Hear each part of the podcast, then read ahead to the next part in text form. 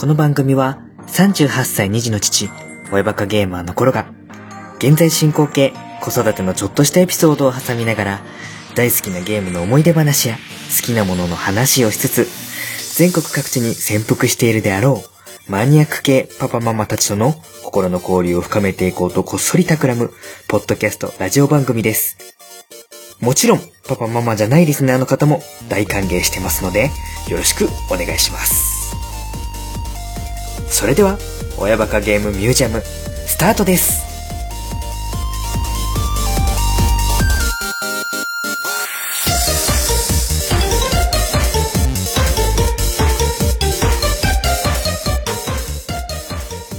親バカゲームミュージアム館長の頃です。今日はですね、まあ、おそらく、えー2018年最後の配信になるんじゃないかなとは思うんですけれども、2018年っていう年、まあいろいろありました。えー僕の方では指輪をなくして、お小遣いが通常の4分の3ぐらいになったのかな。で、えーいろいろまあやったりとかですね。あとは娘たちと一緒にガンプラにハマったり、えーポケカにハマったり、一緒にゲームやったりとかね、いろいろやって、娘たちの主導の番組も開始というようなことでね、なんだかんだ振り返って、まあ盛りだくさんな一年だったなと思ったりもしてるんですけれども、まあ、一年の最後ということで、2018年を締めくくるにふさわしい話をやっぱりね、えー最後に持ってこようかなと思ってですね、今日はちょっとね、えーいつもよりもハードルを高めに、目標を高めに設定した回になるかと思います。なおかつですね、この最後の、一年の最後の回を締めくくるにふさわしいパートナーとしてですね、僕がぜひぜひこの方とちょっとしばらくね、お話できてなかったんで、一緒にこの2018年の最後の回を話したいなということで、え今日は来ていただいている方がいらっしゃいますので、まずはその方をお呼びしたいと思います。親バカゲームミュージアムアルバイトのヒゲトトさんです。どうぞお入りください。コロさんお久しぶりです。どうもで。す。お久しぶりです。ねトトですあ、コロさん、あの、第2会議室、はい。あの、頼まれてないですけど、はいまた装置しておきましたのはい、あで。りがとうございます。はいまあ、この、アルバイトっていうのもね、あの、ええ覚えてる方いらっしゃるか、設定がね、あったんですけど、覚えてる方がどれぐらいいるかっていうのは、はいまあ、さておき、このアルバイト募集企画の中で手を挙げていただいたのが、ヒゲトトさんだったわけで、はい。はい。なので、まあ、親バカゲームミュージアムファミリーの一人ということで、ちょっとね、しばらくタイミングが合わなかったりとかですね、まあ、そうですね。あのーうんヒゲトトさんがやってる寺子屋文化さんの方には、なんとか念願かなってゲストを出させてもらってりっていうのはやれてたんですけれども、はい。うん。親バカゲームミュージアムとしてはね、ちょっと間が空いちゃって、うんアルバイトのヒゲトトさんはあくびになっちゃったんですか？みたいなメッセージもちらっと見たりもしちゃったんですけども。おっと？はい。そんなことは一切ないので、まあそれをね、払拭する意味でも、まあこの2018の最後の回を、まあぜひぜひタイミングが合えばやりたいんですっていうことでね、お願いして、今回ちょっと収録させていただいてるわけなんですけれども、はい。ありがとうございます。なので、まあ、久々のこのコンビということで、はい。挑むテーマは、2018年に、えー私がもちおさんとやらせていただいております、ゲーム的テーマトーク祭りのハードモード。こちらに二人がかりで挑もうじゃないかということいやで、いやいやいやいやいや。この最後、は一年の最後を締めるにふさわしいハードな、ハードになるかどうかわかんないんですけども、難易度高めのトークテーマを魚に、二人でちょっとね、いつも通り楽しくやりたいなと思っておりますので、どうぞよろしくお願いします。よろしくお願いします。はい。どうですか、はいあの、ヒゲトトさん、このハードモードに挑む、意気込みと言いますか、今の心境は？うーん、そうですね。あの、館長、コロさんからのはい。ハードモードの依頼は、はい。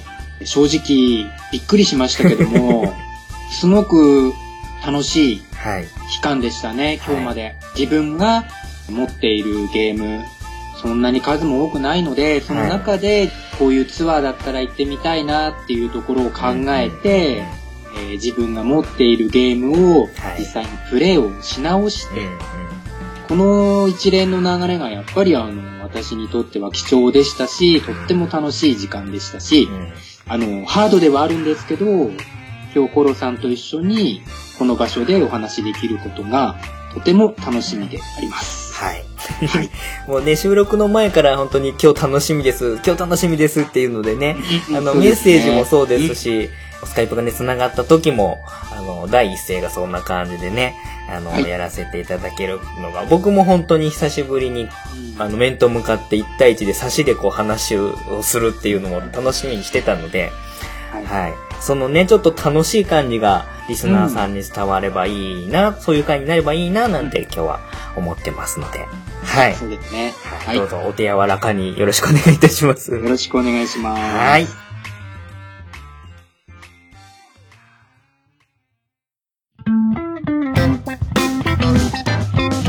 親バカゲームミュージアム。今夜はちょっとハードに行くぜ。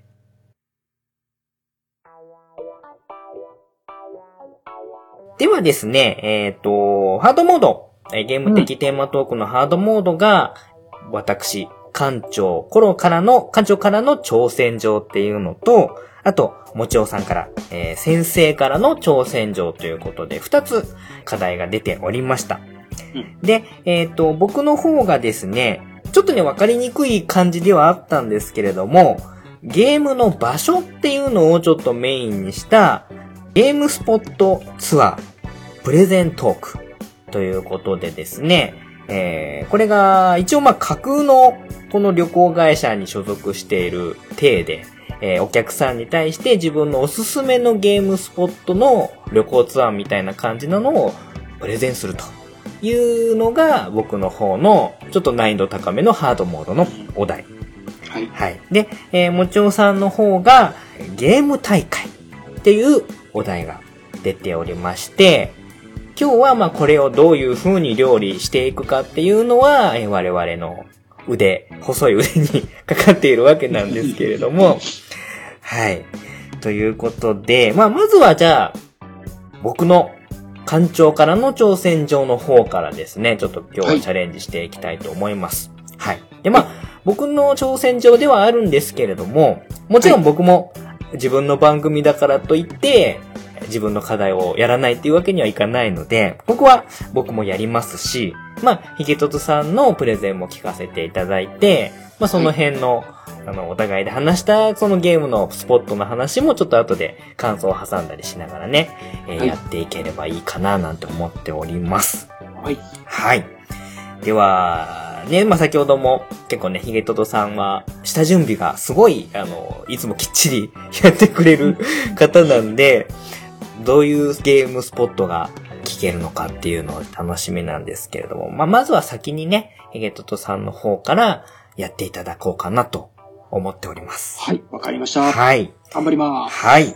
じゃあ、一応まあ、あの、設定としては、架空の旅行会社、まあ、でん、まあ、ちょっと近未来の電脳旅行会社みたいな感じのイメージで、えー、まあ、仮に会社名をゲーム的テーマトークジャパンツーリストとでも言いましょうかね。はい。まあ、その会社のやり手営業マン、ヒゲトト ですね。が、えー今今日訪れたお客さんにおすすめのゲームスポットをプレゼンしていくという感じの流れでいきたいと思いますので、まあ、その辺多少まあ演技とかはそこまで気にしなくていいので、まあはいそういう体でやりますよっていうことで、事前にちょっと説明させていただいて、実際にこのプレゼントークっていうのをやっていきたいなと思っております。はいはい。大丈夫ですかね。はい。はい。じゃあ、行きましょうか。ヒゲトトさんのラウンド、ファイトはい。ゲーム的テーマトーク祭り。ハードモード。館長からの挑戦状。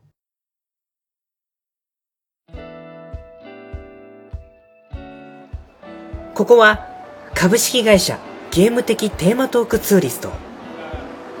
あまたある電脳ゲームの世界のおすすめスポットを紹介し、実際にツアーを組んでバーチャル旅行をプロデュースする今大人気の最新型旅行会社。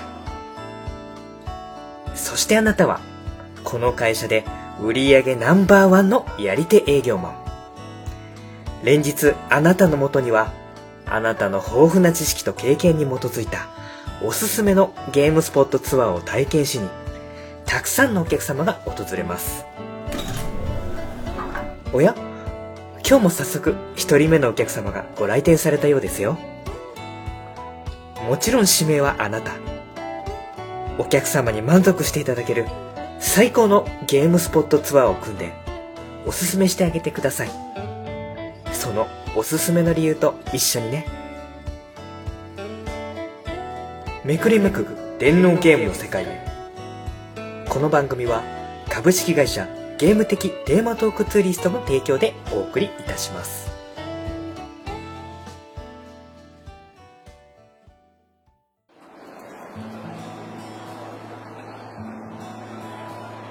あ、すいません。はい。あのーここの会社で旅行させてもらうと、普段のちょっと旅行じゃ体験できないような面白い体験ができるっていうことで聞いてちょっと来たんですけれども、はい。はい。あのーなんかおすすめのやつとかあったら教えてほしいなと思いまして。ありがとうございます。はい。えっ、とですね、まあ、数あるあの、体験型のですね、はい。バーチャルツアー会社の中から、はい。えー私たちツアーをですね、はい選んでいただきまして、はい。誠にありがとうございます。はい。えっ、と、私ですね、案内人のヒゲトトと申します。あありがとうございます。あ、ちょっとじゃあ名刺もいただいてよろしいですか？はい、こちらですね、はいお願いします。はい。営業代一課ヒゲとと、はい。あはいおひげが素敵な感じですね。あすみません、はいありがとうございます。はいこれちゃんとポイントですので、はい。気になるかもしれませんけども、いえいえいえよろしく。はいです。はいえあの、短い間ですけども、どうぞよろしくお願いいたします。こちらこそよろしくお願いします。えーとですね、はい。お客様にちょっとあの、おすすめしたいところでですね、はい何点かあるんですけども、はい。うーん、そうですね。ちょっと私、ヒゲトトなんですけども、はい。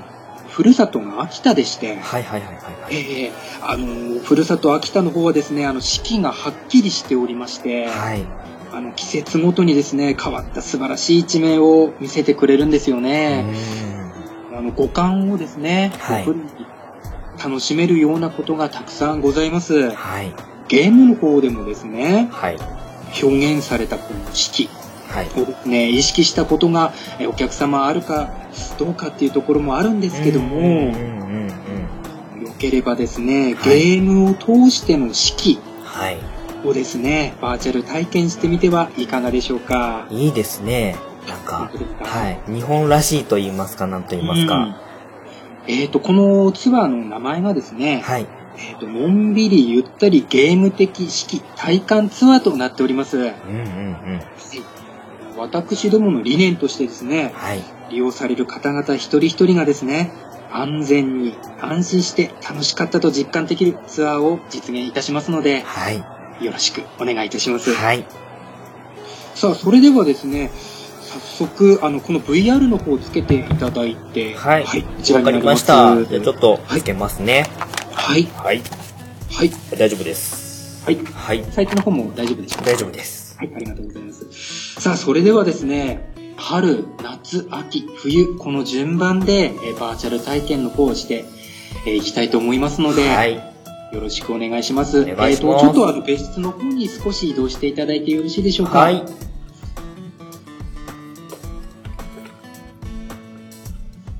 この、このシートに座ればいいあですかね？そうですね。そちらの方にあの座っていただければ。わかりました。はい、ありがとうございます。はいさあ、それではですね、まずは春から体験しに行きましょうか。はい。お願いします。はい楽しみです。それでは、えー春の方に、えー体験していきたいと思いますので、よろしくお願いします。はい。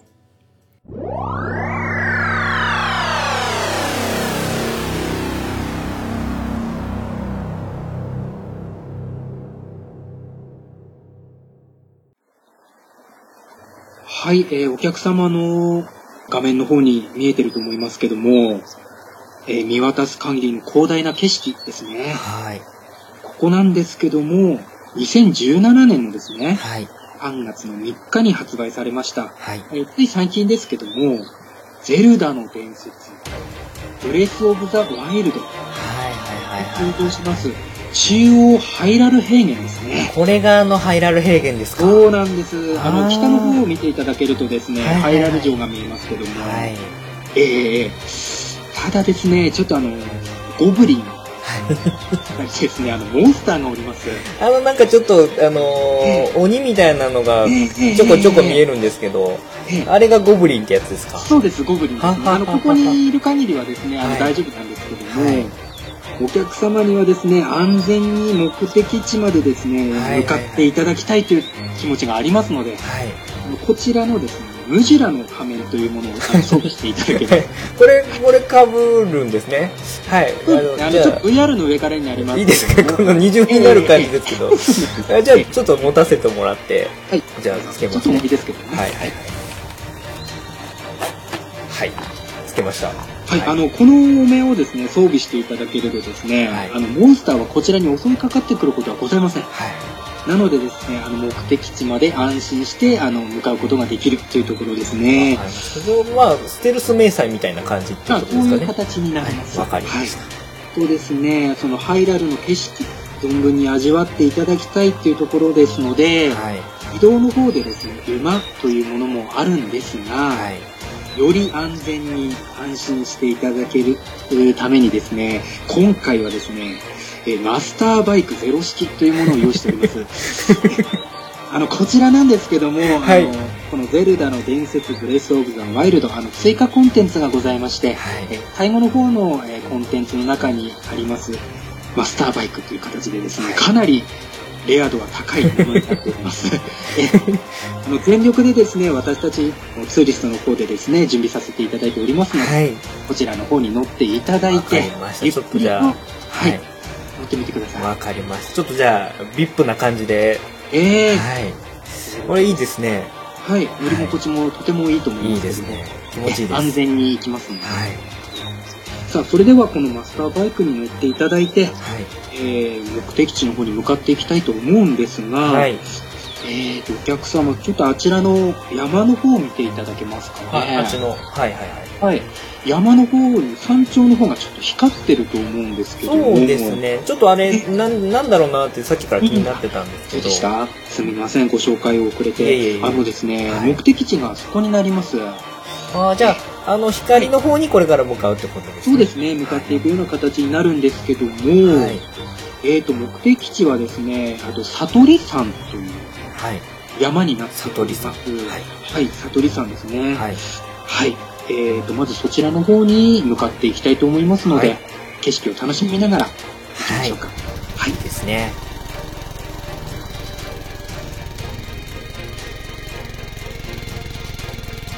あのですね、はい。えーと、あそこにちょっと見えると思うんですが、はいはいはい。平原外れのですね、はい馬宿っていうところがあるんですけども、はいはいはいはい。ちょっとあそこに寄り道していきませんか、わかりました。はええい。そこにですね、悟り山を見ている方が一人いらっしゃいます。ああ、そうですね。あの、ちょっと私の方で声かけてみますので、お客様も一緒に向かってきてもらってよろしいでしょうか。はい。ついていきます。あの、すみません。はいはい。私は、ウドと申します。うん。この先にある悟りさんあたりにはですね、普段動物がいないんですけど主というものが現れると、動物が集まってくるという話があるんですよ。うん。あなたたちは主のことを知っていらっしゃいますか？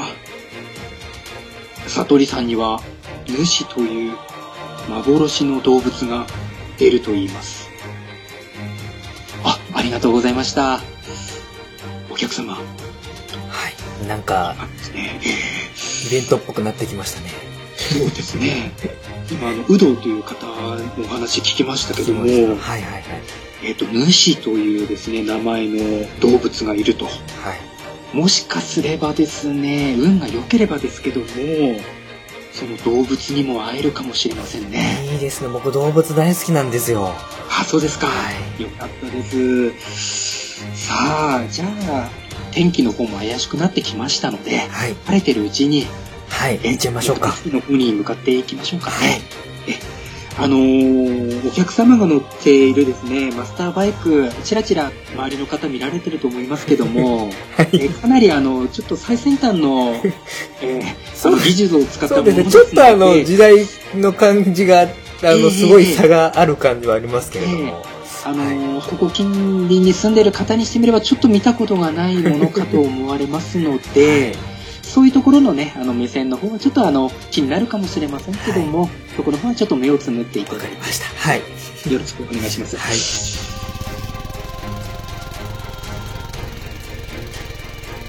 さあさあさあさあ、山の方もですね、バイクの方でスムーズに登ってきましたけども、あれ？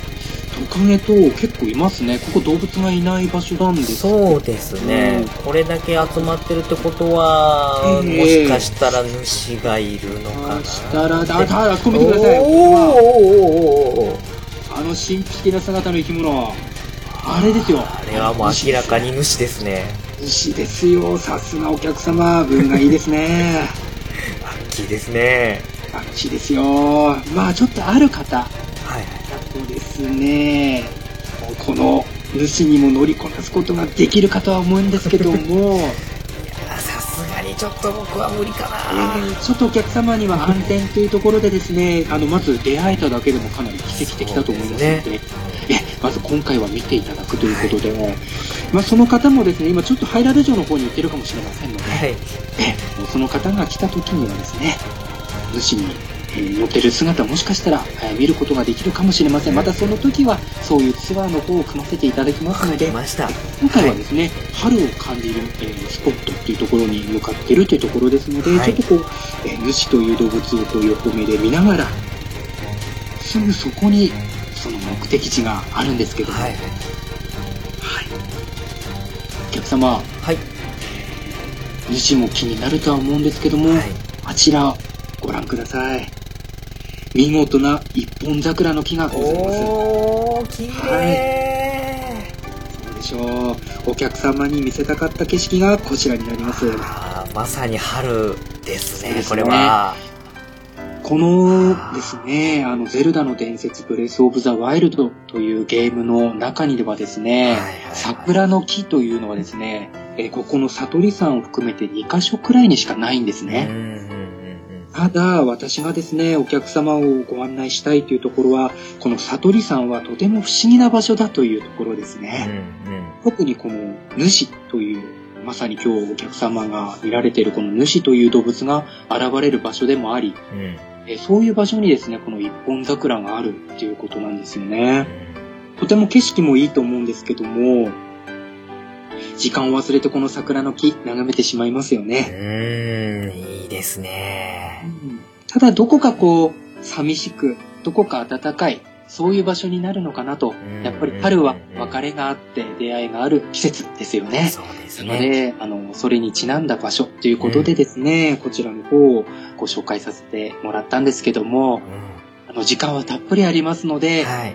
ゆっくり、ちょっと主の方にあまり近寄らないようにしていただきながら、これあれですかね、スクリーンショットとか撮っちゃっていいんですかね。あもちろん大丈夫でございます。わかりましたはい。はいゆっくりと景色を楽しんでいただけたらと思いますので、はい。はい。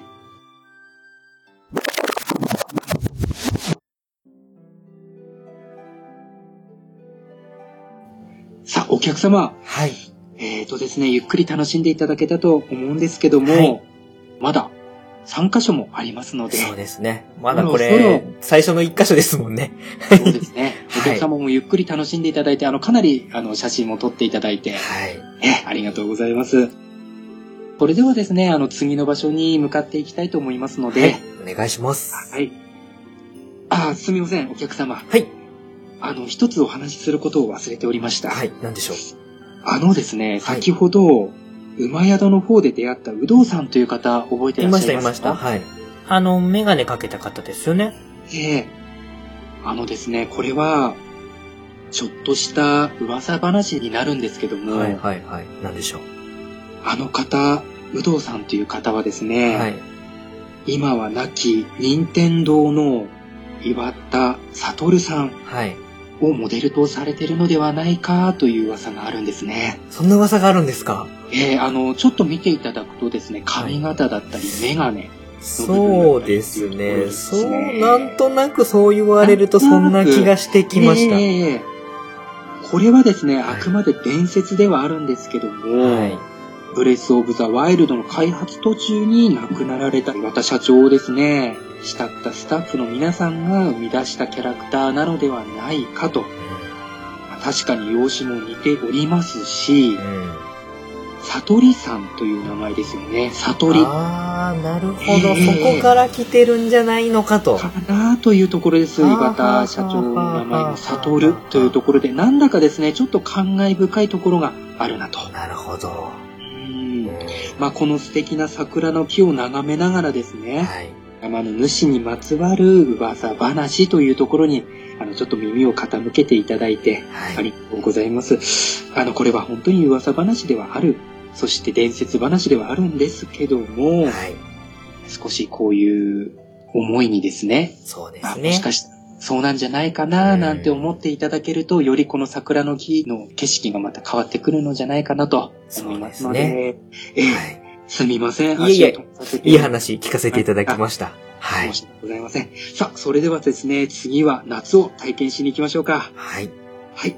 それでは VR の方切り替えていきます。はい。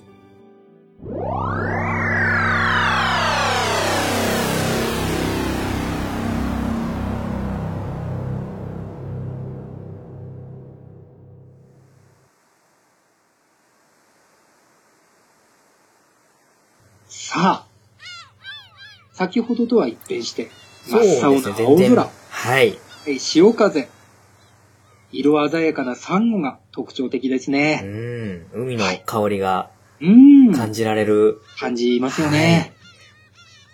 ここはですね、アルニ村と言います。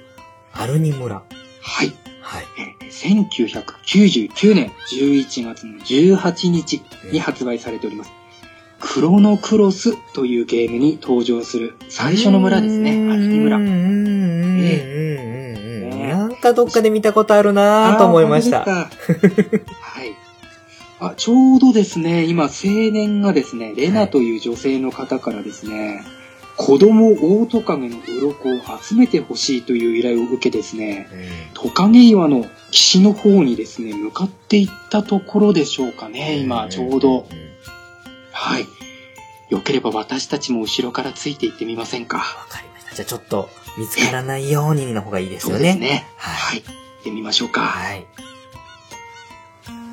よいしょ。あ、お客様、足元お気をつけくださいね。ありがとうございます。青年がですね、ちょっとモンスターを倒してる間に、目的地の方までちょっと向かっていきたいと思います。はい、こちらの方です。どうぞ。よいしょ。はい。さあ、ここがですね、目的地になります。オパーサの丘です。うーん。でも綺麗な場所でしょ？綺麗ですね。ねえこの景色を眺めてるとですね、いやー今日は、何の悩み事もなくですね、心配事もなくですね、一日を過ごしてですね、まあ特に一日が長くて、毎日が楽しくて、面白いものがいっぱいで、そんなあの頃を思い出しませんか？ねえ、なんか、いいですね。はい余計なものをこう考えなくていいみたいな感じね。そうですねう。んもしかすればお客様どこかで聞いた、えーフレーズだななんて思ったかもしれませんけども、えーここはちょっと、あのですね、思い出ということで聞いていただきながら、えーあのーそうですね、本当にここ、波の音が聞こえてると思いますけども、うん。うん、ここですね、やっぱりあのーゲームの中ででも、かなりキーになる場所であると。いうところもありますけども、特にこの景色はですね、あの、私、案内人のヒゲとともとても好きな場面になります。本当にあの、ゲームの進行を忘れて、この浜をですね、走ったり歩いたりしてしまうところですよね。お客様にはですね、あの、先ほどと同じように、こちらの方も時間がございますので、ゆっくり、あの、体験して体感していただけたらと思いますね。はい。ゆっくりあの、あちらの方、奥の方にも行けますので、わかりました。あまり奥の方に行くとちょっともしかすれば、ちょっとね、あの、昔のゲームになりますので、奥の方まではちょっと作り込まれてない場所もあるあーわかりました。わかりましね、あの、見えてる範囲内で、あの、楽しんでいただければと思いますので。見えない壁があるかもしれないってことえですね。ーそうです、見えない壁わかりましがあるかもしれませんので、あの、気をつけてください。た。はい。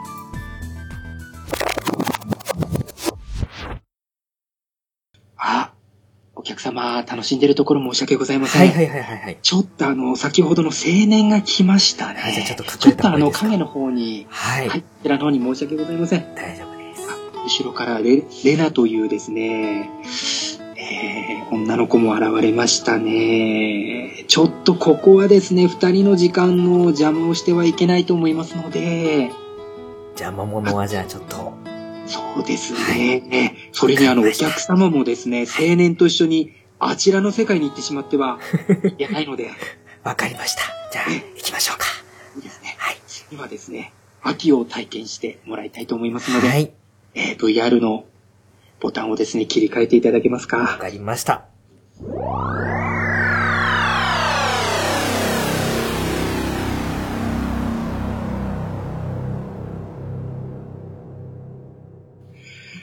あ、次はですね、人里離れた山岳地帯ですね。知る人ぞ知る。露天風呂でも有名な、ゆくも村というところに来ましたう。ーあの、交通の便はですね、非常にあの、いいものとは言えませんけども。そうですね。まあ自然がこう、ええええええいっぱいと言いますか、まあ、はいちょっと見た感じは、ね、ちょっと大変そうな感じはしますけど、まあでもこういうとこにこそこう、質のいい温泉があるんですよね。その通りなんですね。本当に訪れる方は多い場所にはなっているんですけども、ここの紅葉、見てください。綺麗ですね。またちょっとね、さっきまで見てた景色とは、こう、打って変わって、はい。鮮やかな、こう、赤や黄色やっていうね、そういう色が目に飛び込んできます。はい。ここはですね、あの、先ほどお話しした通り、名湯、そして露天風呂というところでですね、あの、周回浴場というところがあるんですけども、うん。そちらの方に露天風呂がありますので、ここではですね、えっ、と、実際に、あの、このツーリストではですね、体感できるっていうところもありますので、あお湯を触っていただいたら、本当にお湯の温かさを感じて、あ本当だ。先ほどもですね、はだったり、水の冷たさを感じていただいたと思いますけども、あ、今度はですね。赤いお湯を感じていただけたらなと思います。あー、なんかちょっとこれだけでいい感じですね。ありがとうございます。本当に。あの、そちらにいるアイル、あの、噛んだりしませんので、あの、ご心配なく。はい。わは。い。えーとですね、あの、選出の方なんですけども、えー我がツーリストの方でですね、温泉クエストをすべてクリアしてですね、ベストな状態にの なっておりますので、ありがとうございまえーす。最高の状態で。えーお風呂に入っていただけるのかなというふうに思っております。あのですね、あのー今回の、えーちょっとポイントなんですけども、はい。入浴できますので、うんうん。まあ足だけでもいいですし、あの、ちょっと露天風呂は混浴となっておりますので、はい。え、あの、タオルの着用は義務付けられてますので、よろしくお願いいたします。わかりました。この、なんていうんですかね、VR をつけた状態で脱ぐのも、なんか変な感じはしますけれど。えーあのですね、ここ実際にはですね、あの、まあちょっと、ハンターの方々も、あの、いろんなこう、装備をしておりますので、はいはい。ちょっとそこの部分はもしかすれば気持ち的には、あの、許容範囲で、あの、受け入れてくださるのではないかなというふうに思ってはいるんですけども。わわかりました。はい。はい。ええいやまあまだまあ、ちょっと、あの、こう、良ければ、こう、ゆっくり感動してみてはいかがでしょうか。はい。ええじゃあちょっと温まらせていただきます。はい。はい。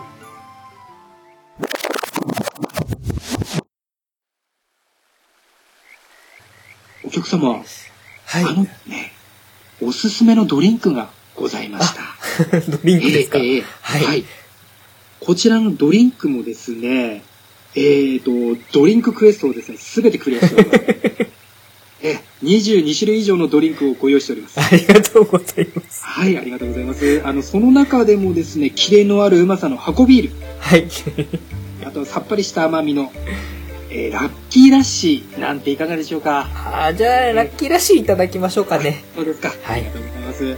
あの、こちらの方もですね、えー忠実に味の方を再現しておりますので、あの、えぜひ飲んでいただいて、はいゆっくり、え、あの、温まっていただければと思いますので、はい。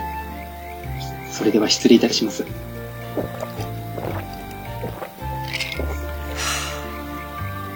えーお客様？はいはいはい。はい。あ、ごめんなさいすいません。すっね。かりくつろあいじゃって。のですね、入浴後なんですけども、はいタケノコだったりですね、はい。松茸、山菜、川魚。などですね、あの近隣の食材を生かした料理もたくさんありますので、おここでじゃあちょっと、あの入浴お腹も後ですね、召し上がっ。ていただけたらと思います。ええ。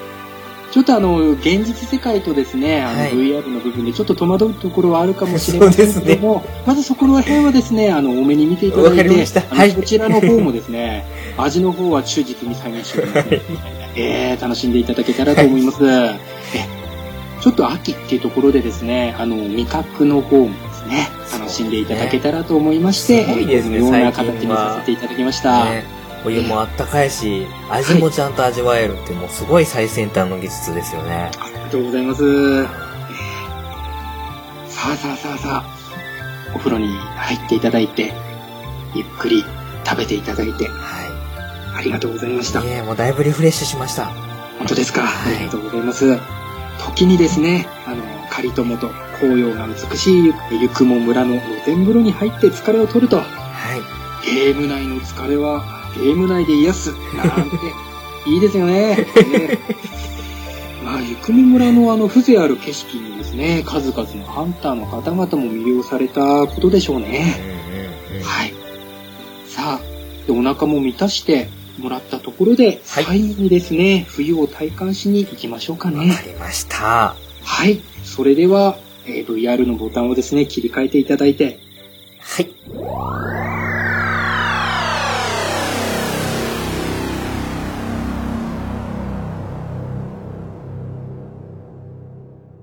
さあ、ちょっと、はあ寒いと思いますけども、そうですね、ちょっあの、と。先ほどですね、ね飲んでいただいた、あの、ラッキーラッシーの方にもですね、はい。体を温める効果もございますし、温泉に入っていただいたというのも、体を温まって、今回の、えー冬のですね、すねスポットに来ていただくというこうん目的もありましたので、はいただ、湯冷めしないようにですね、私どもも気をつけていきたいと思いますので、はいよろしくお願いいたします。ありがとうございます。はい。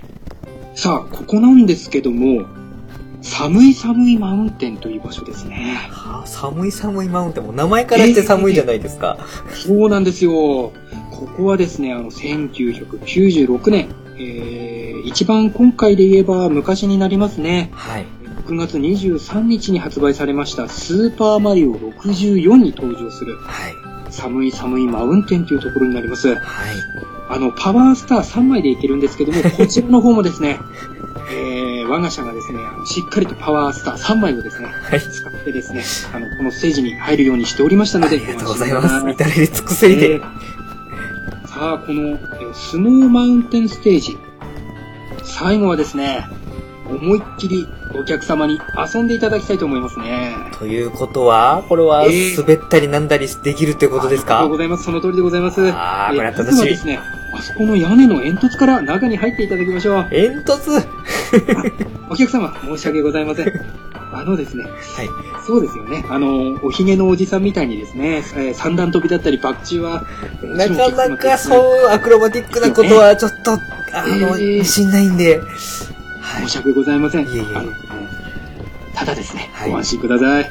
屋根まではしごをかけております。ありがとうございえます。ーあの、はしごをかけておりますので、いや、お客様、あの、勝手に煙突から入っていいのなんてちょっと思ったりしました。そうですね。ちょっとあんまりあの、煙突に入る体験っていうのをなかなかひんだ普段してないんで。そうですよね。あのね、あの、おひげのおじさんのようにですね、爆中でこう入ったりとかっていうことはちょっとなかなかできないと思いますので、ただですね、お客様の、あの、足元にある看板ですね。はいはいはい。ちょっと看板低いと思うんですけども、はいちょっとあの、はいこのゲームの中で、まあその、おひげのおじさんもちょっと身長が低いので、そこに合わせた看板にはなってるんですけども、あの、スノーマウンテンオーナー様よりですね、煙突に入るのはサンタだけではございません。ご遠慮なくお入りくださいと書かれておりますので、本当だ、書いてあるね。書いてありますよね。ありご安心ください。あの、そちらの方も、あの、この、マウンテンのオーナーの方からちゃんと、あの、許可もらっておりますのでわかり、ました。じゃあもう、何の心配もなく入りたいと思います。フィビゴーなんて言ってですね、ちょっと気持ち高めたぐらいにして、ゆっくり、あの、煙突もそんなに高くございませんので、い。わかりました。ええええええそこからちょっとこう、スッと入った気持ちでですねわか、りました。はい。ははい。Here we go! あ、いいですね。ありがとうございます。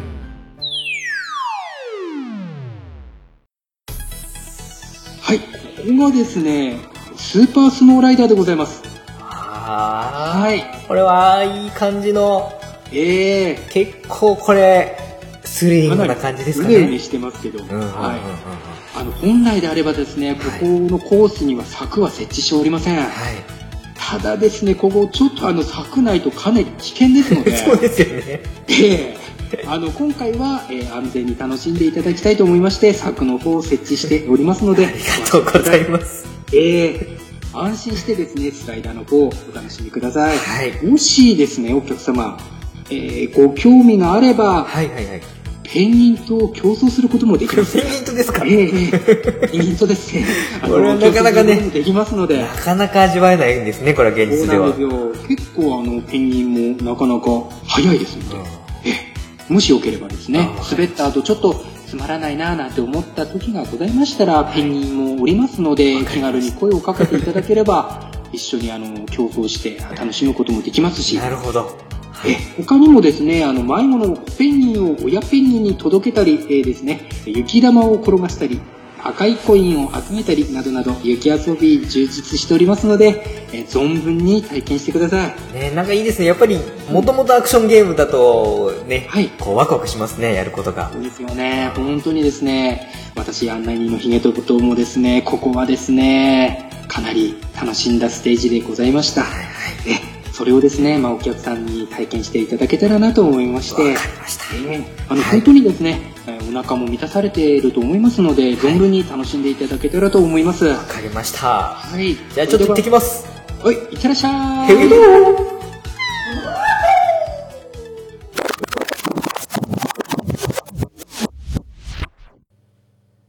お客様、楽しんでいただいて、ええあー、楽しかった。は壁の中の隠し通路があったなんてお話しされておりましたね。い。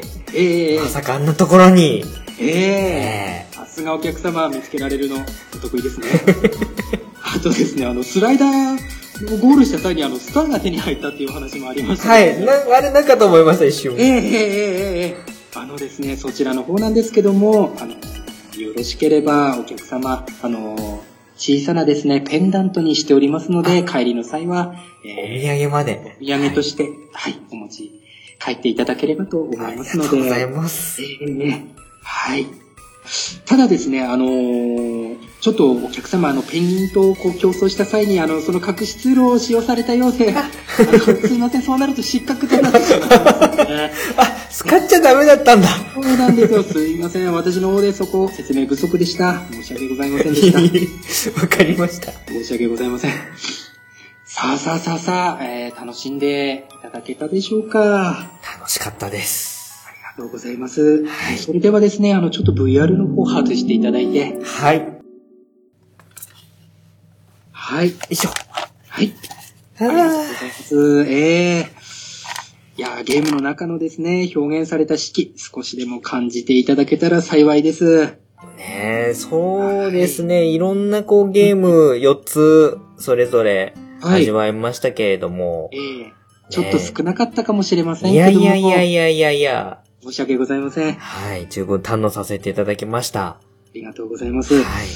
あの、今回ですね、巡った場面で、えーもし気になるところがありましたら、ぜひですね、実際に登場するゲームタイトルをプレイしてみてはいかがでしょうか。はい。わかりました。あのー私どものですね、あの、ツアー会社のところにもですね、取り上げたゲームタイトル、販売しておりますのでわ、かりました。えー、ぜひ、はいそちらの方も見ていただけたらと思います。じゃあ、お土産ついでに一緒に買ってきます。ありがとうございます。はい。いやいやいや、えー今回はですね、ご利用いただき誠にありがとうございました。はい。ありがとうございました。お待ちしております。はい、楽しかったです。ありがとうございました。ありがとうございました。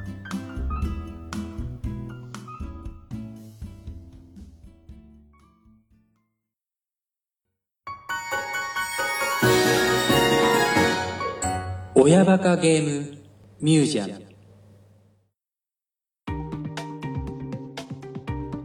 はい。何ですか、この長編は？大長編は？すみません。いやいやいやいや。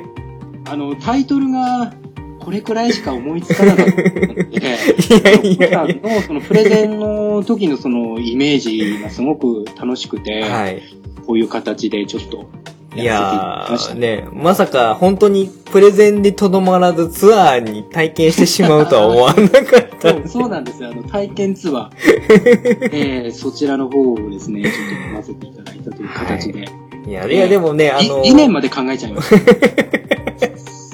さすが、さすがこう、いろいろこうした準備ね、4年がない、えー、トトさんらしい、いろいろこう、エピソードを、小ネタをいっぱいこう入れてくださる感じがう、ん、うん。心地よかったですね。そうです実際ね、これうんくらいしか、あの、実際に自分が体験したっていうところでなかなかなくて、うんうんうんうんえーただ、まあ、思い入れが強かったのは本当にこれくらいしかありませんでした。いやいやいやいやえでもでもうまくこうう、ちゃんと順番に、はい。こう、景色の美しさから、うん。体感するあったかさとか、あとは雪遊びの楽しさみたいなところまで、ツアーとしては理想的な感じの、あのありがとうございます。はい。プレゼンというかもうすでにもう体験ツアーを、もう添乗員として巡ってしまってますけれども 巡っ。てしまいました。どうですか？という形よりも、あの、もう巡って、もえう、そうですね。ね、しまいましたね。まさかの想定以上のこの超対策っぷりに、申し訳ございません。いやいやいやいや、あの、楽しかったです。やっぱりコロさんからのハードモードっていうところでですね、はい。ちょっと私の中で考えた答えがこういう形になりましたう。ん、うん。はい。いやでも、も面白かったね。はい。うんうんうん。わかりました。まあ、あの、ちゃんとね、あのバーチャルっていう設定もちゃんと、あの、ええうまく活かしていただいて、さすが、やり手の営業マン、ギゲトトさん。ノルマ達成じゃないかなと思います。本当ですかね。ありがとうございます。えいやー、ちょっと、あのー想像以上に、しっかりした、しっかり、しすぎているぐらいしっかりした内容に、いささかちょっとあのー僕プレッシャーを、ーあの CM を聞いたらですね、やっぱりこういうね、ハードモードをやらせてもらうとなれば、はい。まあ、自分にはこういう形しかできなかったねいやいやいやゲームタイトルが少ないので、とにかく。いやいやいや、全然、あのね。ね、あの、二つか三つぐらいで全然いいところを、いや、コロさんのことなのでっていうところでですね、いやいやいやいやちょっと、4つじゃ少なすぎるなっていう。いやいやいや全然本当にありましたね。もうお腹いっぱいなぐらいですよ、これツアーとしては。あ、そうですかね。はいはいはい。しっかり、ちゃんと選んで繋げてくださったっていうのはもう本当にありがたいなとはいい。う感じですので、じゃあね、ここからは、館長のターンということで、待ってました。はい。楽しみです。はい。あの、さすがにね、この尺で僕は話してしまうと、後のパートモードが、回回らなくなってしまうの申し訳で、ございません。いえいえいえ、あの、僕は、あの、あくまでこのツアーのプレゼンっていうところに特化して、ツアーを添乗員としては巡らない体で いきたいと思いますので、はい。それだけちょっとご了承いただいた上でやりたいと思いますけれども、じゃあ行きますね。はい。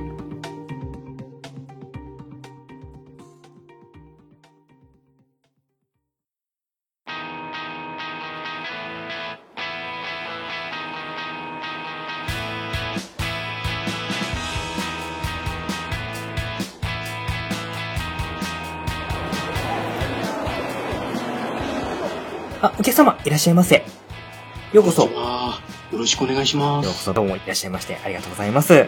えー、当社。ゲーム的テーマトークジャパンツーリストご利用いただきましてありがとうございます。本日お客様のご案内させていただきますのは、営業のコロと申します。どうぞよろしくお願いいたします。よろしくお願いします。はい。えー、今のね、最先端のこのバーチャルリアリティ電脳旅行のええこのツアー会社来ていただいたということは、お客様は現実世界でのご旅行に関してはちょっと退屈に感じられてるっていうような感じでよろしいでしょうか？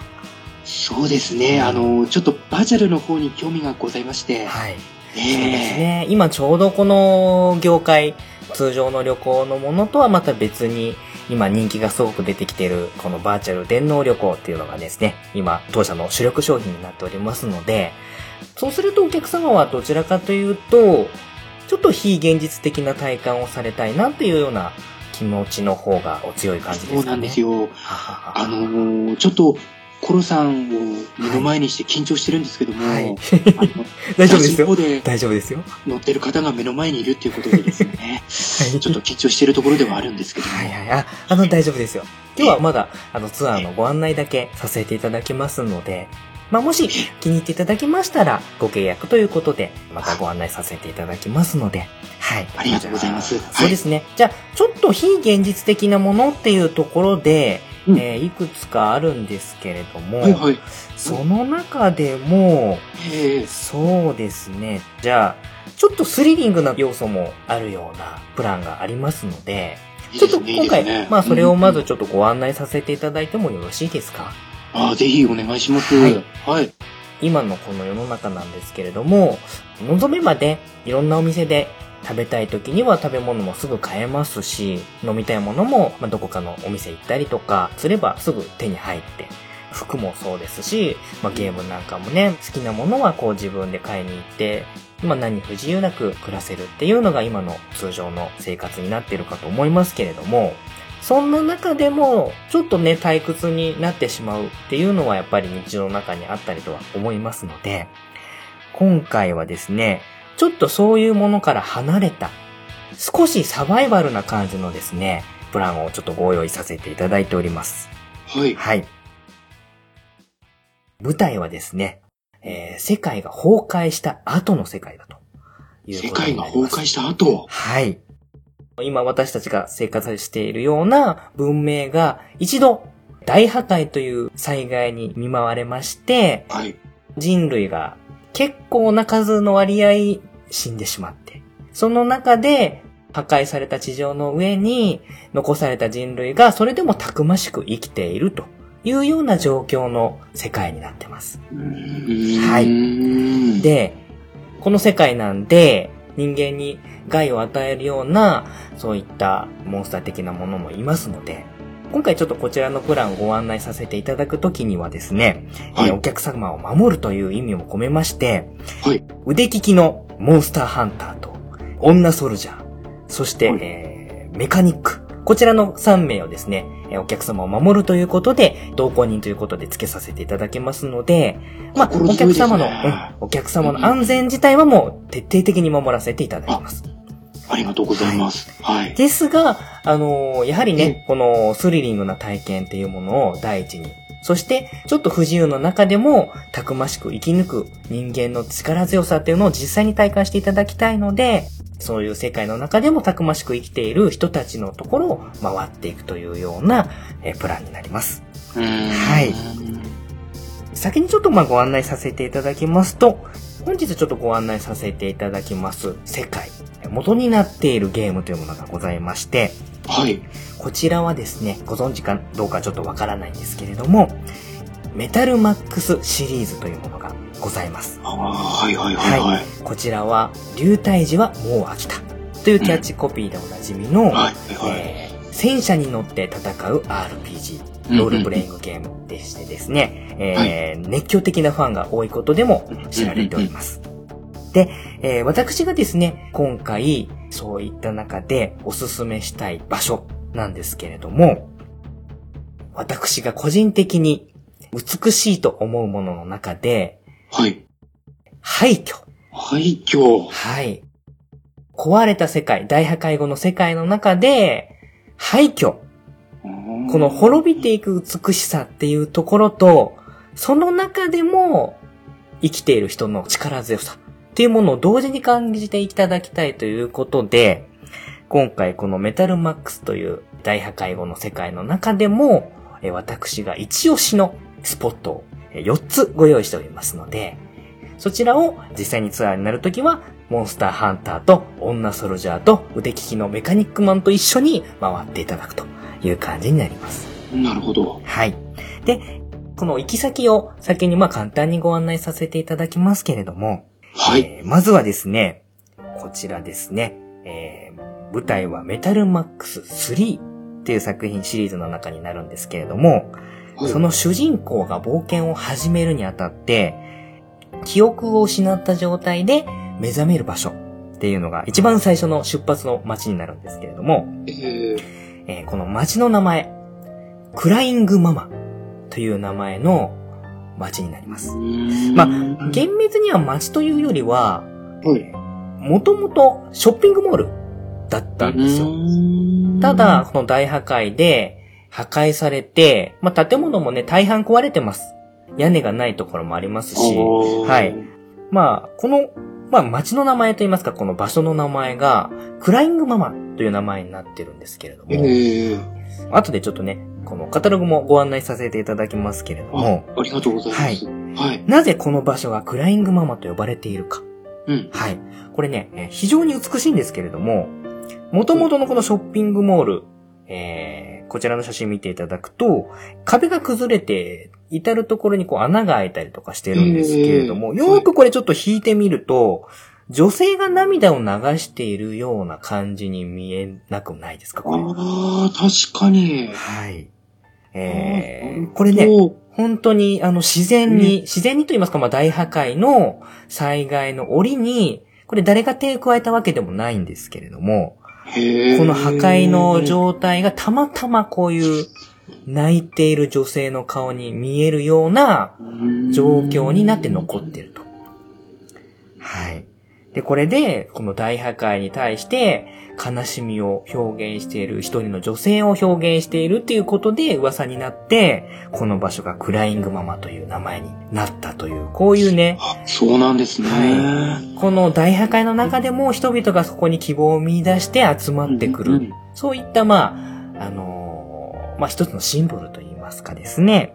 そういったこの場所が成り立つストーリーなんかもね、含めて、すごく非常にこのメダルマックスという世界の象徴的な場所になりますんで、まずは、ここから始まった冒険があるということを胸に抱いていただきまして、ここから次の場所に向かっていくというツアーになります。なるほど。はい。こういうね、ちょっとしたこの廃墟が偶然に、こういうモチーフになるっていうのは、誰かがこう作ったものではないんですけれども、なんかこう運命的なものも感じたりとかしますので、うそうですね、うん。なかなかこの、あの、一つのね、この芸術的作品、まあ、作ったものではないので、芸術作品と言っていいかどうかわかんないんですけれども、はい、かなり美しい、えー、廃墟。まあ、人気のフォトスポットでもありますね。はい。ね、ちょっと神々しい感じも感じたりもしますけれども。うん、そうですね。はい。で、続きまして、えー、ご案内する予定になってますのが、いやこちらのカタログの方にあります。この大きな、えー、パラボラアンテナ、巨大なパラボラアンテナが写真があると思うんですけれども、こちら、あのー、一見、ただのパラボラアンテナに見えるんですけれども、実はこちら、えー、人が住んでいる場所になります。はい。これが街です。はい。大破壊で、もう通常の街っていうのは結構破壊されてしまっていて、こういったこう、残っている建造物、もう結構壊れちゃったりもしてるんですけれども、こういったところに人々が集まってね、たくましくも生きてるわけなんですね。うん、で、この巨大なパラボラアンテナ、まあ、昔は多分ですね、大破壊前は、こう、宇宙との通信のために作られたものだと思うんですけれども、まあ、今となってはね、その機械自体は動いてませんので、この巨大なパラボラアンテナ、今これ上を向いてるじゃないですか。えー、はい。で、よく見るとこの上の部分に雨水が溜まってるのがちょっと見える、この写真でわかると思うんですけれども、はいはいはい、これはね、このパラボラアンテナの、形をうまく活かして、で、雨水を溜めて、その水を生活用水として使っているという、実にこのサバイバル精神溢れる。ここにあの人々のたくましい生き抜く力っていうものが、えー備わっていると。なるほど。まあ、一つのね、造形としても美しいですし、廃墟のこの再利用をしているっていうところでも、かなりね、すごい、あの、画期的な街じゃないかなと思います。はいちなみにこのね、街の名前なんですけれども、えーはい。B カップと言いおます。ーこの B カップ、何の B カップかわかります？このパラボラアンテナのこの形を見ていただけると、なんとなく何の、何をそう連想させるとしているのかっていうのは伝伝わるかなと思うんですけど。と女性的な感じが。そうです、そうです、そうです。これは女性の下着ののまあサイズ。このまあパラボラアンテナの形ぐらいだったら B カップかなっていうような。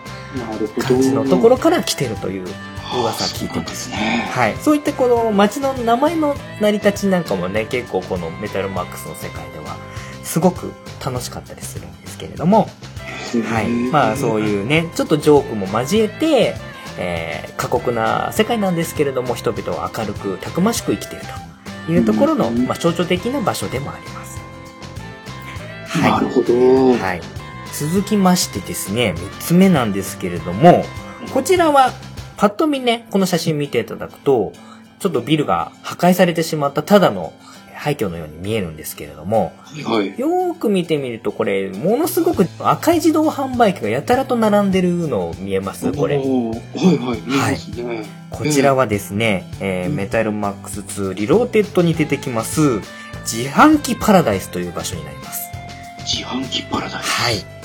ね、この自販機と言いますとね、ちょっと電気街とかでね、えーいろんなこう、レアな缶詰があったりとかっていうのをね、皆さんうん想像される方多いと思いますけれども、えこの世界はですね、まあ、大破壊されてますので、こういった自動販売機っていうのは貴重な生活物資の購入の一つのね、マーケットになってます。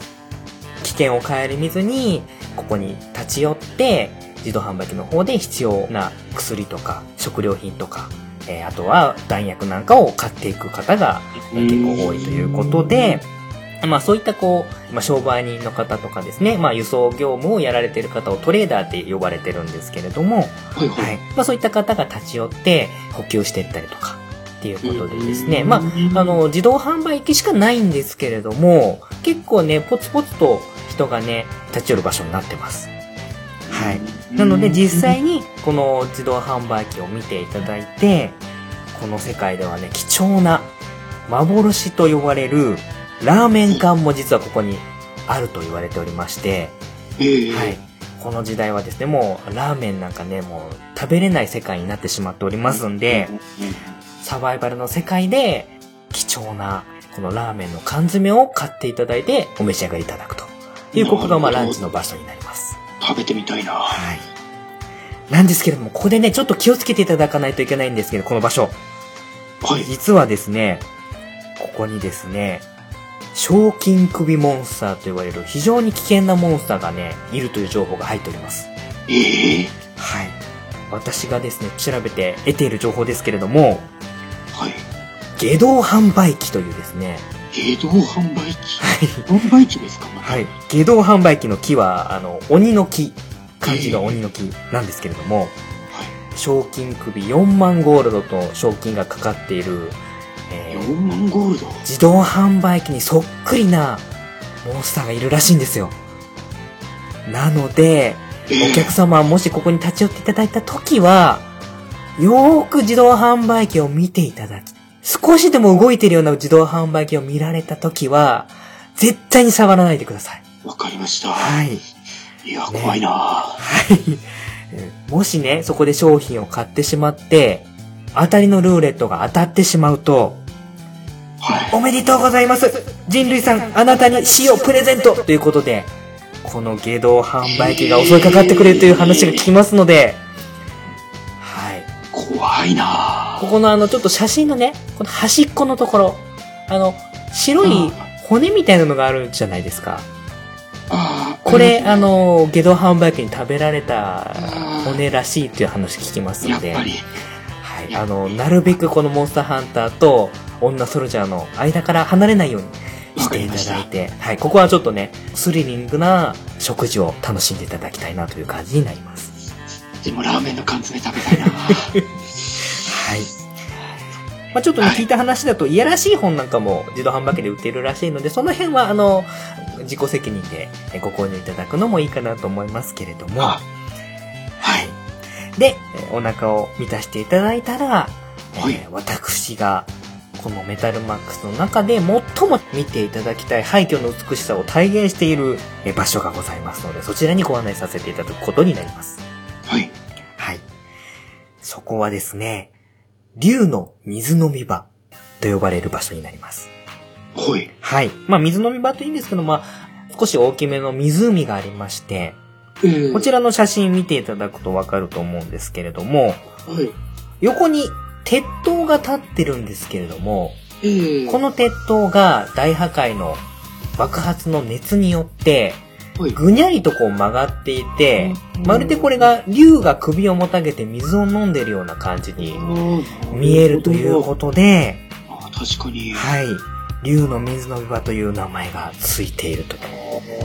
これもね、本当に偶然大破壊によって引き起こされた、本当はね、目を伏せるべき大惨事があったんですけれども、えーそれが、これを偶然にも鉄塔をこうねじ曲げて、大破壊の力も、あの、実感することもできますし、ねちょっとね、このアートな感じにも見えてくるんですね。確かに、ちょっとなんか物寂しい感じもしますけど。そうなんですよ。でね、これね、あの、ちょっとね、危ないんですけれども、あの、はい先端のところまで実はね、あの、登っていくことができます。えはい。でね、地元に近くに住んでるね、あの、おじいさんが、よくそこの先端で釣り竿を下げてえね、あの、釣りしたりできるっていう、釣りスポットにもなってたりもしますんで、あーなるほど。そういった場所にも、たくましく生きる人々の営みを感じることができるという意味でも、大破壊っていうものがもたらした、荒廃した世界ではありますけれども、はい。まあ、美しさと、そこに生きる人たちの力強さを感じていただくことができる。まあ、地元の人との交流をしていただいた上で、今釣りも楽しんでいただきながら、のんびりとした時間を過ごしていただくというような感じになります。はい。まあそういった感じでですね、まあ他にもですね、実はいろいろおすすめのスポットあります。えー不発弾のみを取り扱うお店、えー不発の館。えーこれね、エステサロンみたいな感じの名前なんですけれども、えーサロンド乙姫。こちらに入りますと男らしさを吸い取られて、えー外に捨てられるという話を聞いております。わはい。おあとはですね、長い石段の階段がありまして、あの、大きい赤い鳥居の向こうに、あの、お社があります。で、そこに、ご神体祀られていると言います。この、まあ、荒廃した世界の中でも珍しい和風建築があります。大社という町。はい。こちらではですね、賽銭箱を叩き割って中の賽銭をこっそり持っていくということもできますので、はい。えー、楽しそういう風に意味で、ちょっとね、荒くれ者の感じを楽しんでいただくこともできます。はい。あとはなんならね、あの、お社に忍び込んで、えーご神体と言われるね、戦車を、えー勝手に持っていくこともできますので、えーご要望に応じて、えーお楽しみいただければと思います。はい。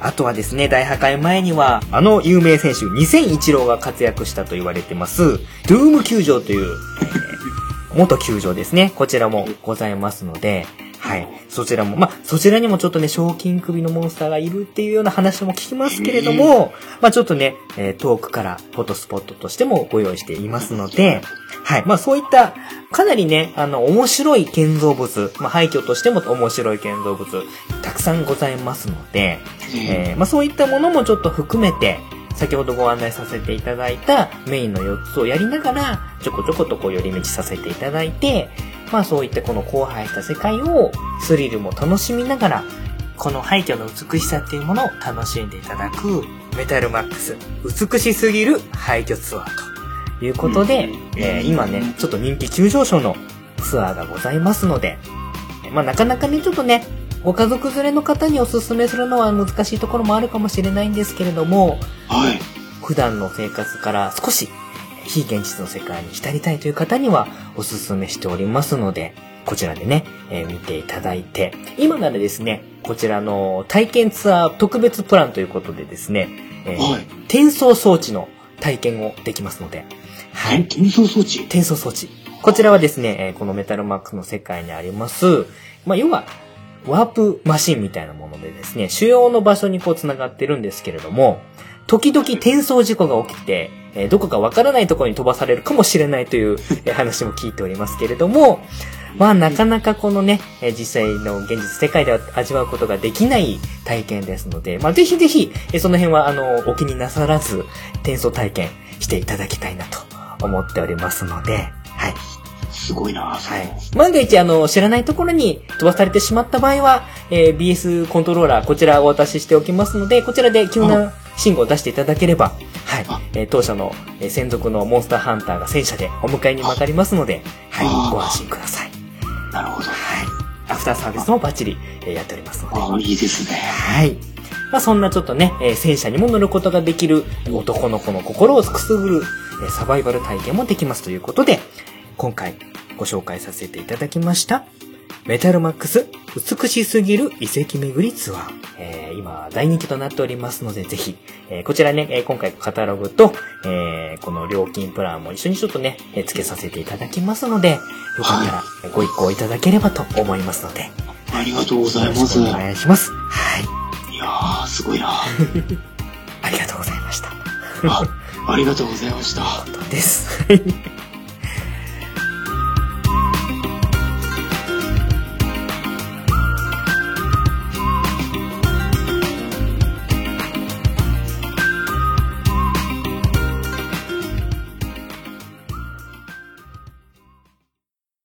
以上になります。はい。すいません。ちょっとね、僕は今回シリーズつなげた感じでご案内させていただきました。うーん。はい、このね、えー、メタルマックスっていはいうシリーズの、えーすごい僕の好きなところが、いろんなこの街、街と言っていいのかどうかもわかんないようなところとかもたくさんあるんですけどう、んこの街の名前とか、その成り立ち、これがどういうふうに人が集まってきて、こういう場所になったんだとかっていうのを、なんか一つ一つこう想像できるっていう、うん。この街の設定っていうのが、このメタルマックス、ええ僕すごい好きで、あーあの、例えば、廃墟になった動物園に人が住んでて、そこが人間動物園っていう名前になったりとあか、ー面白いですね。そう、あの、あとはね、うん。あの、廃線になった電車の中に住んでる人がいたりとか、ううん。ん、そういったなんかこう廃墟に住んでる人たちのたくましさみたいなのもこう垣間見れて、なるほど。だからこそその中に見れるこう美しさっていうのも際立ってくるわうん、けですよね。そうなんですね。ちょっとまあこれ、あの、後で実際のゲームの写真もね、お送りしたいと思うんですけれども、ええええ。うん。あれかな、スカイプって写真今見れます？見れますかね。見れるんであれば、今ちょっとね、その用意してあるやつを、全部ではないんですけれどもね、送りますけれども、はい、今、クライングママ、ああ、本当だ。こういう一枚絵があって、はいはいはい、はい。もうこれ本当に廃墟ですよね。屋根も何もないような感じうんの壁だけが残ってるんだけど、そこに人が暮らしてて、ああ、見える見える、うん見えますね。で、女の人が泣いてるような感じになってるんだとか、あと B カップ、えー紹介させてもらった B カップがこんな感じではいはいはい。で、雨水が溜まってる感じとかですね。ええあとは、この僕が大好きなこの竜の水飲み場。ああ、これはいいな。このね、いいな。いいですよ。この東京タワーみたいな、あの、まあ、あそこ、こまで鮮やかじゃないんですけど、本当にうんあの、錆びた鉄塔がぐにゃっと曲がって、で、うんツタが絡んでる感じ。うん。で、その先端にちょっとぽつい白い影がいると、あると思うんですよ。あそこがついしてるおじいさん。ああ、いますね。ちっちゃ。ちっちゃいです。ちっちゃ実際にそこまで行けるっていう。う。はい。ああ、すごい。ああ、いいな。こういうビジュアルが、その街一個一個にあって、はい。すごい素敵なんですよね。うん。あ、これはいいですね。そう。だから、僕、このメタルマックスのこういうスポットを紹介したいがために、このハードモードの。テーマ、えーゲームスポットを巡るツアーっていうのを、ちょっと出したというのも過言ではないので、あ、本当に、その、行ってみたいなって思う、は思いますね、これ。い。そうですね。その、実際にそこで住んでる NPC の人との会話とうんかうん、うんうん。聞いてみたいな、こそうれ。なんですよ。その、む元のね、時代の名残もあるけど、それとは無関係なところで、えー人々が暮らしてるっていう感じがすごく好好きなんですよね。うん舞台のその設定が設定ですからね、うんうんそこで生きてる人たちのその一人一人の発言もこう、すごく際立ってくるそうなんというか。ですよね。で、結構こう、うん街の人の話す話題も、ええあの、すごい癖があって楽しくて、えーとうん例えば、えっ、と、紙掛けのガムを 売ってるおじさんがいるんですね。で、噛むとまだまだ甘いよって、あの、紙掛けのガムを売ってるおじさんとか、あとは、あの、新鮮なパイナップルだよって言って、えーうんパイナップルを売ってるおじさんなんですけど、そのパイナップルが手榴弾だったりとかですね、結構そういう楽しいあ街の人がたくさんいて、ーうはいーん。いや、メタルマックスだからこそですよね、これ。そうなんですよね。だから、この荒廃してるんだけど、なんか、うん。いい、みんな絶望してない感じが、うすん。ごく素敵なんですよね。ううんんうんうんたくましく生きてる感っていうのが、ねすごく素敵ないいですね。はい。これはいいな というようなので、一応これをまあ、自分が喋りたいがために、えー、ハードモードを提案させてもらったという。感じになるんですね。いや、いいですね。ビンビンとこう伝わってきましたね。はいあそうです。ね。はい。というような感じで、まあ、まずは、館長からの挑戦状、はい、お話しさせていただきましたけれども、はい。まあまあまあまあまあ、両者とも、はい。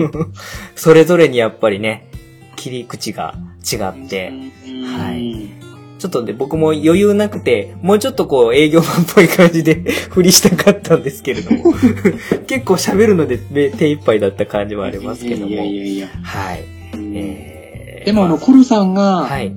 やっぱりこういうので、他の方のお話も聞いてみたいなっていうふうにやっぱり思うわけですよね。そうです、そうです。こういうゲームの思い出に残ってる場所とか、ううん、んあの、好きな街とか、好きなダンジョンとか、うんそういうのって結構体験の中に結び、記憶に結びついて、うん。ああ、あの場所あったよね、とかっていうのがあったりとか、ええ。あとは、全然、地図の名前もないような場所ですけども、最近のゲームだとね、オープンワールドとかで、自分だけが知っているちょっとね、写真スポットとか、景色のいい場所とかっていうのも多分あるんだと思うんですよ。ええ。そういうのをね、ちょっと聞きたいなっていう意図もちょっとあります。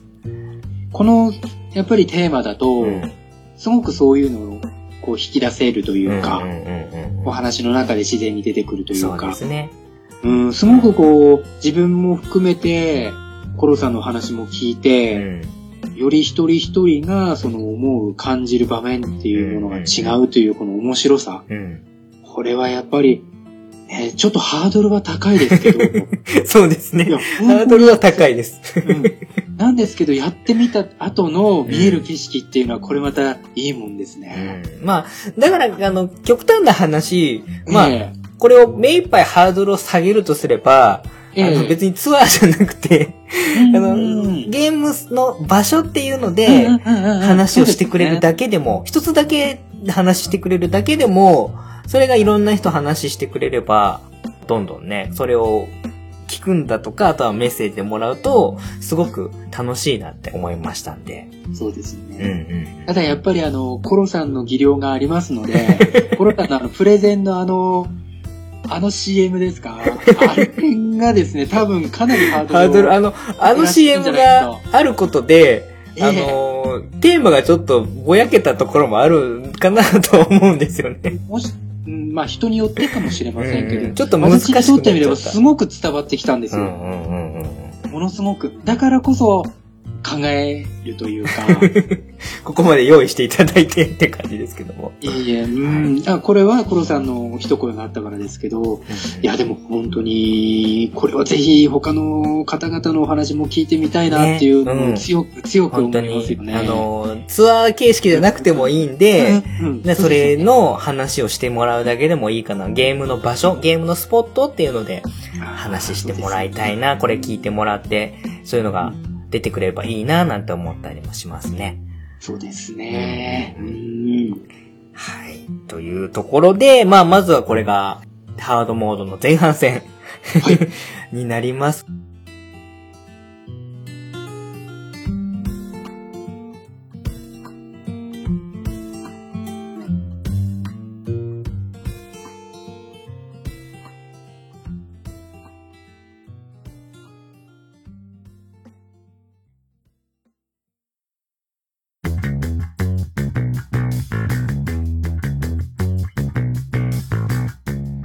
ちおとコロのゲーム的テーマトーク祭り2018年5月から始まったこのコラボ企画好評につき、この度、追加のトークテーマを発表します。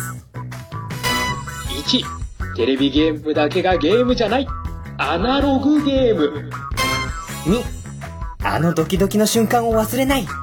未来を感じたゲーム。3広大な世界が俺を待っているオープンワールド4、敗北。それもまた人生。挫折したゲーム。5子供の頃のあの興奮をもう一度復刻してほしい機種6、思い出すだけで冷や汗もの。ゲームのトラウマ。新たなトークテーマを魚に、何を喋るかはあなたの自由。飛び入り挑戦者の参戦大歓迎一緒に楽しみましょう今夜もやっぱり誰かとゲームの話がしたくなるかも。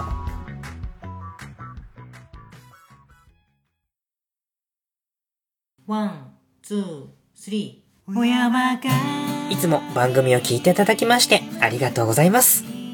親バカゲームミュージアムでは皆様からの感想メッセージを募集しております。番組宛てのメールアドレスは、親バカゲームアットマーク gmail.com oya baka game アットマーク gmail.com になります。もしくは、ツイッターの DM 機能、または、ハッシュタグ、親バカゲー。親が漢字で、バカゲーがカタカナ。こちらをつけてつぶやいてください。いただいたメッセージの中から、ピックアップして番組の中で紹介させていただきます。次回の親バカゲームミュージアムは、第55回後半戦、ゲーム的テーマトーク祭りハードモードの先生からの挑戦状にヒゲトトさんと一緒に挑みます。果たしてどんなゲーム大会話になるんでしょうか？お楽しみに。次回もハードに行くぜ。